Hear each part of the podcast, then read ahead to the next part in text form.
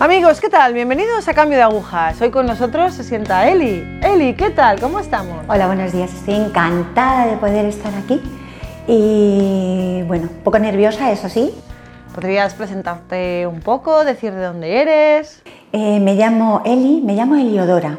Eh, estoy casada, tengo tres hijas, eh, tengo cinco nietos, vivo en un pueblecito de, de la provincia de Guadalajara, Torrejón del Rey. Nací en Madrid, pero sobre los ocho años nos vinimos para Alcalá. Eh, soy la mayor de ocho hermanos. Cuéntanos un poco sobre ti, tu infancia, si vivíais la fe en casa cuando eras pequeña. Pues eh, mis padres nos bautizaron, eh, hicimos la primera comunión, pero en casa no vivíamos la fe. O sea, ni orábamos por las noches, ni bendecíamos la mesa, o sea, no había ningún signo en mi casa de fe. Eh, mm, mis padres además reñían un montón, reñían un montón, ¿no? Y entonces eh, yo recuerdo de ser eh, pequeña y, pedir a Dios, ¿no? Por esas situaciones cuando reñían sobre todo, pero no tenía un, bueno, debía ser algo natural porque no, no era porque nadie me lo, me lo hubiera enseñado, ¿no? me hubiera mostrado, ¿no? que Dios estaba ahí. Así que bueno, pues hice la primera comunión y la última. y después ya no volví a acercarme a la iglesia. ¿Y en tu adolescencia? Súper rebelde, súper rebelde. Me encantaba la fiesta, salir con los amigos, eh, los estudios, nada. Enseguida quise ponerme a trabajar. Pero en mi casa es verdad que, que nos queríamos mucho todos los hermanos. ¿no? no hemos aprendimos a cuidarnos, ¿no? Yo me daba cuenta que era la mayor, ¿no? Que tenía como, esa, como ese peso también, ¿no? De, que ellos a veces, pues, eh, los mayores siempre son como, como el, ahí un poco el, el, icono, ¿no? Donde, donde ellos se pueden ir mirando y no lo estaba haciendo nada bien, la verdad. Entonces, eh, bueno, enseguida me puse a trabajar y bueno, pues ahí peleando mucho con, enseguida empecé a salir con mi esposo eh, a los 16 años y fue lo mejor que me pasó, la verdad, éramos súper amigos. Tampoco él vivía en un ambiente cristiano, nunca, nunca hablábamos de Dios, ni con los amigos, ni nada, era como si no existiese eh, nada, ni la iglesia, ni, ni Dios, ni la fe, era un mundo para nosotros como aparte, no, no, no había nada ¿no? en, nosotros que nos, que nos llevara ahí. Eh, nos casamos muy jóvenes, nos casamos con 19 años. Fue lo mejor que me pasó en mi vida. Y nos casamos por la iglesia. No, no me preguntéis por qué, pero lo hicimos. lo hicimos, ¿no? Ya había amigos que ya se casaban, el grupo de amigos, y algunos pues se casaban por el juzgado simplemente, o, pero no sé, no sé por qué. Cuando tenéis hijos, ¿Los formáis en la fe católica? Nada, si nosotros no teníamos fe, nada de educar en la fe, nada. Sí que es verdad que al año de tener nuestra hija la mayor, el primer regalazo también que, que tuvimos de parte de Dios, eh, pues la bautizamos. La bautizamos, no sé cómo, pero lo hicimos. ¿no? Nos acercamos a la iglesia y la bautizamos. Tuvimos a nuestra segunda hija y también la bautizamos. También fuimos a la iglesia ya también cuando tiene un añito y pico y pedimos el bautismo y la bautizamos. Vale, entonces te encuentras en este punto de tu vida donde recibes los sacramentos por tradición, inclusive tu hija también. Pero ¿cómo entra Jesús realmente en tu vida? ¿Cómo se introduce en vuestra familia? Pues entra de, de una forma, pues como lo hace Él, ¿no? Yo digo que Dios es el Dios del de repente, ¿no? Me encanta el, por ejemplo, en Hechos 2 de los Apóstoles cuando dice, y de repente, ¿no? Estaban todos reunidos junto con Mami María y de repente, ¿no? Pues es el Dios del de repente, ¿no? Eh, vamos a apuntar a la leña catequesis, hay una reunión porque no hay papis para... no hay catequistas, entonces de, esa reunión tienen que salir los papis y ya después de una reunión larguísima, los padres, eh, bueno, iban saliendo ahí con cuentagotas, pues yo me veo aquí haciendo ¡pling! No, yo. Fue para mí algo, claro, pues llegar a mi casa y me dije, Dios mío, estoy loca, pero ¿qué he hecho? ¿Cómo voy yo a dar catequesis a nadie, Dios mío, si yo no sé nada, yo no conozco nada? Eh, bueno, así, o sea, dije, Dios mío, qué locura, en qué lío me he metido, esto no es para mí. Yo dije, bueno, pues a lo mejor no me llaman, ¿no? A lo mejor esto ha quedado ahí, pero seguro que salen más personas y ya no tengo que ir yo, ¿no? Pues no fue así. Eh, lógicamente me llamaron y entonces ahí empezó pues un camino a darme cuenta de mi incoherencia y me di cuenta de que nosotros no vivíamos nada de eso y, qué tontería era, ¿no? Para, para, para, para, mi hija y para nosotros eh, darles algo que nosotros no, no vivíamos. Entonces hacía algo muy, para mí muy hermoso, ¿no? que era, había una coordinadora de catequesis, entonces nos juntábamos varias catequistas con el librito de los niños y preparábamos esa fichita para darle luego a los niños. con los niños nos juntábamos en nuestras casas, ¿no? entonces los niños venían a casa y entonces yo ahí en esas reuniones de catequistas, claro, yo estaba callada siempre, siempre ya las escuchaba a ellas y encima me iba a casa pues como, pues mira las qué listas que son, estas lo saben todo y no sé qué. Y yo, claro, no sabía nada, yo empezaba a investigar un poco, a querer saber, pero claro, no, no conocía nada, ¿no? no me acordaba el Padre Nuestro, no sabía ninguna oración, no sabía nada. Recuerdo que en una de esas reuniones nos dijeron, bueno, pues nada, hay que enseñar a los niños a hacer la señal de la Santa Cruz, ¿no? Por la señal de la Santa Cruz. Y yo no sabía. Claro, pues yo me da un montón de vergüenza. Yo no decía allí, no tengo ni idea de nada, chicas, perdonarme, pero no, no, yo ahí callada aguantando el tipo. Digo, como me descubran, pensaba yo para mí, me echan. O sea, yo ahí aguantando la mía, que haga la comunión y después me piro y se acabó. Eh, bueno, pues entonces recuerdo que estaban los niños, nos sentábamos en el suelo en casa en una alfombrita y yo dije, Dios mío, a ver, ¿cómo hago yo esto? Y les dije, bueno, a ver, ¿alguno de vosotros sabe hacer la señal de la Santa Cruz? Por la, oración de la, por la señal de la Santa Cruz. Y entonces me dijo uno, sí, sí, sí, yo sé, yo sé porque mi abuela me la ha enseñado. Y digo, ah, pues al medio, ponte al medio y venga, enséñasela a todos tú. Y entonces yo recuerdo, yo mira al niño, yo quería aprender también, para mí era difícil hacer eso. Y entonces empezábamos por la señal, venga otra vez, repítelo porque no nos sale, venga, va. Y entonces aquel niño me enseñó a mí a hacer la señal de la Santa Cruz y así iba aprendiendo todo sobre la marcha. Entonces, un día fui a la, a la librería y vi unos guioncitos para seguir la Eucaristía, no para los niños, entonces me compré uno, lógicamente, y entonces un domingo salí y dije en casa, me voy, a, me voy a misa. Pero no fui a la misa de mi barrio, donde nadie, bueno, me conocía y tal, sino busqué otra misa por ahí para a ver qué pasaba allí, o sea, qué había. Algo tenía que haber, pero yo no. Entonces yo me sentaba al final, cogía mi, mi guioncito, movía la boca así como que me lo sabía, con mi guion, y, y nada, pues se levantaba, se sentaba, no, no entendía nada, no sabía nada. Entonces eso, pues algunos domingos lo hacía, pero claro, yo dije, aquí esto para mí no, no, no, no descubría nada. ¿no? ¿Notas algún cambio que se vaya produciendo en ti? ¿Notas, no sé, algo que se te remueva? Pues mira, me encontraba a mí a gusto cuando tocaba, o sea, me sentía bien cuando me juntaba con las catequistas. Ahí me gustaba. O sea, yo notaba que, pues que eso me, me, gustaba escucharlas, ¿no? Eh, todas las cosas que decían. Yo no entendía nada, pero me gustaba escucharles.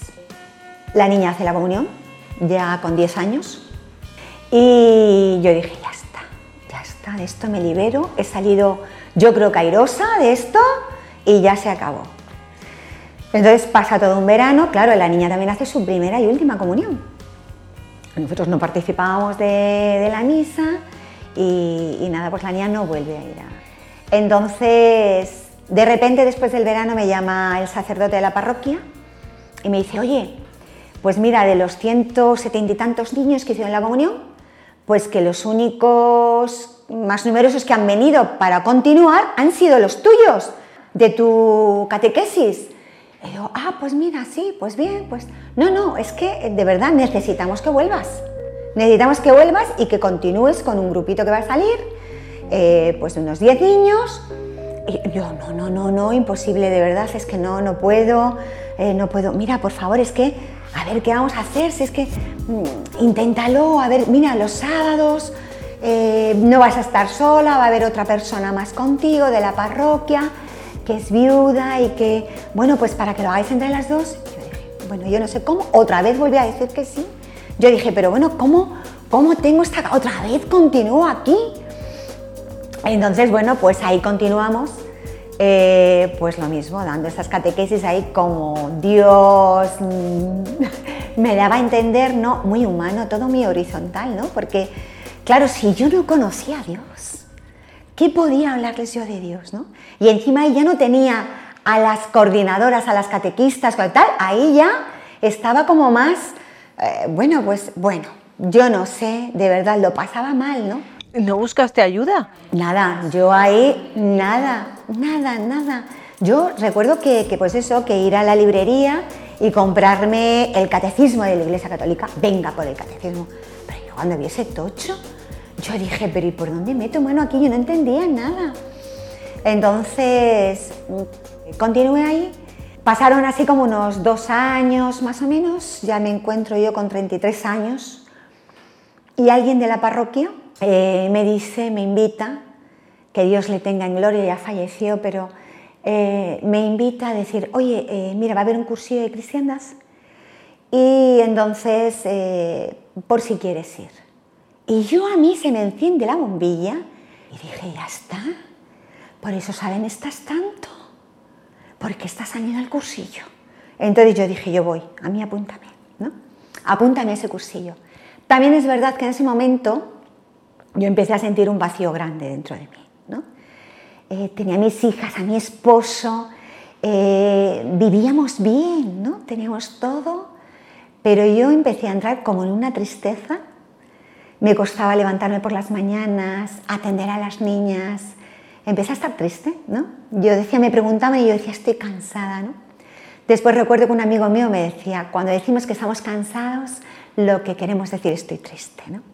Y entonces estaba triste, sentía un vacío, ganas de llorar. Y decía, yo decía para mí, y ya está, esto es la vida, ¿no? También había cosas en mi vida que no, que no, no, no, no me hacían feliz. ¿Fuiste a los cursillos, sí? Fui a ese bendito cursillo de cristiandad en la diócesis de Alcalá de Henares sola, eh, con una mochila de militar, eh, tres días. ¿no? Entonces yo llegué allí, vi sacerdotes, vi a la gente muy contenta y yo dije, Dios, ¿cómo he llegado hasta aquí? Pero ya estoy aquí y aquí aprendo yo todo eso como sea, porque yo creí que todo eso era cuestión de aprender, ¿no? de meter aquí y entonces pues dije, ya está, yo he llegado aquí, yo de aquí salgo aprendida, todas esas oraciones y todas esas cosas que ya saben, yo también lo quiero saber. Y ahí, ahí me encontré con ese, con ese Dios vivo, real, verdadero mi vida. Eh, me confesé después, ya tenía 33 años, no me había vuelto a confesar desde que hice la comunión con 8 años. ¿no? Sentí lo que es lo que nos dice la palabra de Dios, lo que es la compunción. ¿no? es la culpabilidad, es un dolor, porque sentía el amor de Dios, experimenté ese amor de Dios. ¿no?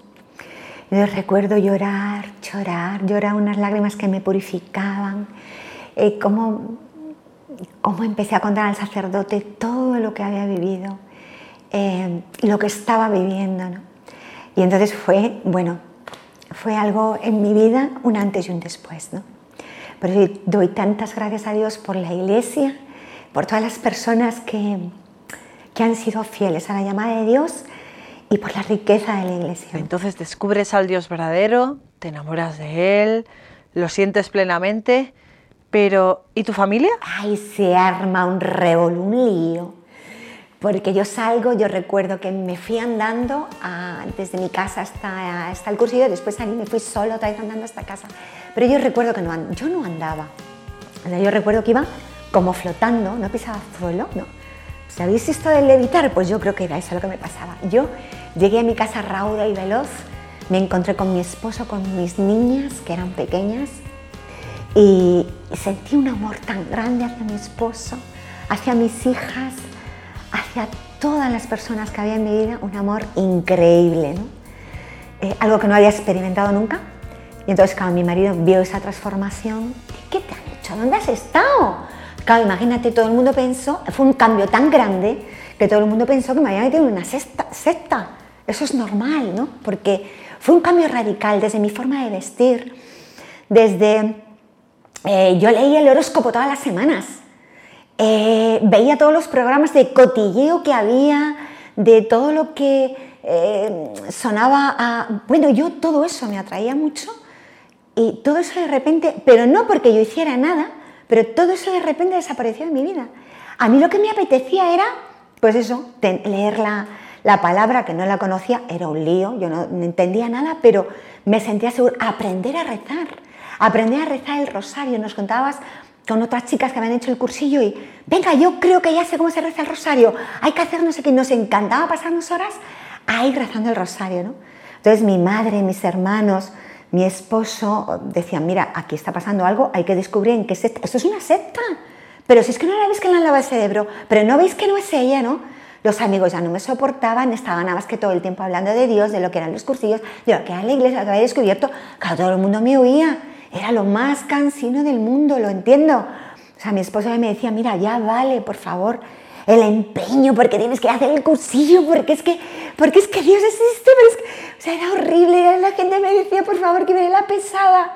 O sea, así, pero yo estaba enamorada, locamente enamorada de Dios. Empecé a acercarme a descubrir la Eucaristía, los sacramentos. Recuerdo que en ese intermedio falleció mi papi. Yo mm, entonces no me llevaba nada bien con mi papi. Teníamos pues muchísimas dificultades ¿no? de relacionarnos y tuvo un accidente y nada, pues en poquitos días falleció. Entonces estaba en el hospital, en el Ramón y Cajal. Entonces de repente pues, él ya entró en la UCI y ya pues falleció, ya no pudimos, vamos que no salió de la UCI. Entonces me llama un hermano de, pues de la comunidad de cursos y me dice, oye, no, no, vete a hablar con el sacerdote del hospital y, dile para que reciba la unción de enfermos. Eh, yo me acababa de confirmar a todo esto hace poco, eh, ya con 33 años, al poquito de salir de cursillos, un sacerdote dijo, mira, todos los adultos que estáis sin confirmar y que queráis, pues para mí fue una experiencia, pueden imaginaros, ¿no? es como si de repente se me hubiese quitado ahí todo el velo y lo, como que lo comprendía todo, lo entendía todo, ¿no? Entonces eh, yo recuerdo que fui al sacerdote, al capellán del hospital y le dije, mira, no, no sé mucho, no sé mucho, me acabo de convertir hace poco, me acabo de recibir la confirmación hace poco, pero eh, mira, mi papi está aquí, está en la UCI, está muy grave, ya nos han dicho que seguramente que ella pues fallezca, ¿no? Y entonces pues Mira, me han dicho que, pues para que reciba la unción de enfermos, pero toda mi familia eh, pues no, no, quería saber nada de, ninguna de mis cosas raras, ¿no? Entonces dice, mira, no te preocupes, como yo tengo acceso a la UCI, en cualquier momento que ya no haya visitas y tal, yo voy y tu padre recibe la unción de enfermos, ¿no?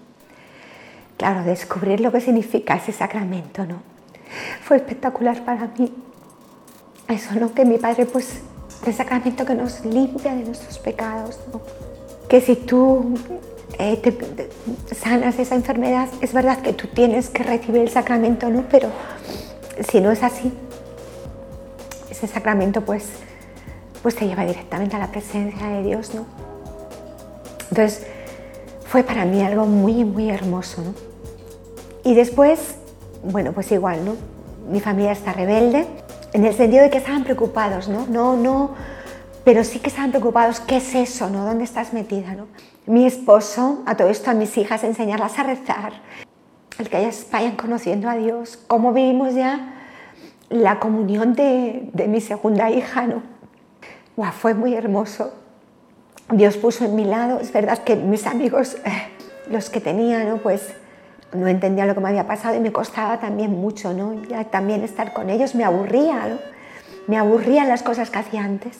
Y Dios puso en mi vida personas que me ayudaron muchísimo, ¿no? Amigas que seguimos compartiendo la vida y la fe, ¿no? Nos juntábamos a rezar todas las semanas.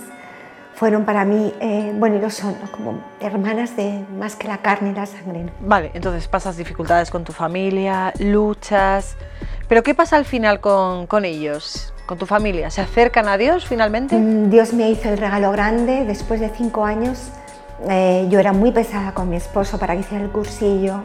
Eh, mi esposo ha sido muy bueno, es un hombre súper creativo, me siento muy afortunada de que esté en mi vida, la paciencia que ha tenido conmigo. Eh, pero él siempre me decía que no, que eso no era para él, que no, que no, que no. Entonces ya un sacerdote amigo nuestro que nos ha acompañado durante todo este camino me dijo, mira, por favor, déjale en paz. O sea, Dios le ama más que tú. ¿Vale? Entonces, eh, déjale, ¿no? Dios sabrá, deja ya de decirle, porque a eso nos traía conflictos, ¿no? Porque decía, claro, es que no me quieres, y, claro, como no me quieres, no quieres, no quieres ir a hacer el cursillo, tal, mira, no, es que no, no, eso no es para mí, ¿no? Entonces, es como si de repente hubiera, ¡paf! ¿Ves? El Dios de, de repente no se me encendía el chip y digo, es verdad, pero si yo no soy la que convierte a nadie, ¿no? Si eso es obra de Dios, Dios sabrá. Y entonces, eh, de repente un día, ¿ves? El de repente, eh, me dice mi esposo, oye, ¿qué digo yo? Que no sé si hay algún cursillo por ahí, cuando haya el próximo cursillo, pues me lo dices y, bueno, a lo mejor voy. Claro, yo dije, bueno, sí, claro, claro, eh, mm, bueno, sí, lo tendré que mirar porque ya sabes que a lo mejor no hay plaza, sí, con tiempo lo miramos. Yo corriendo me metí en mi habitación, me puse de rodillas, me puse a decir, eres grande, poderosa, Dios mío, ¿cómo es esto? O sea, no me podía contener delante de él, me contuve así como que no le da importancia, pero Dios corriendo a a mis hijas, aquello para mí fue, bueno, se me salía el corazón de la boca, tantas gracias que le daba a Dios. Hizo el cursillo y fue una bendición, ¿no? Salió enamorado de Dios. ¿Qué mensaje le darías a las personas que nos están viendo hoy?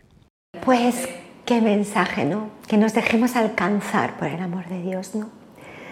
Que Dios es, es, es, el Dios que viene a, a, decirnos lo amados que somos, lo valiosos que somos, que viene a, el que nos ama por nuestro nombre, Dios, el que, el que nos reconoce, o sea, es déjate alcanzar, es el Dios del de repente, si, si tienes como ese deseo, como esa llamada de, de ¿y por qué no? ¿no? Yo tengo un amigo que dice, no tengo nada que perder y mucho que ganar, ¿no?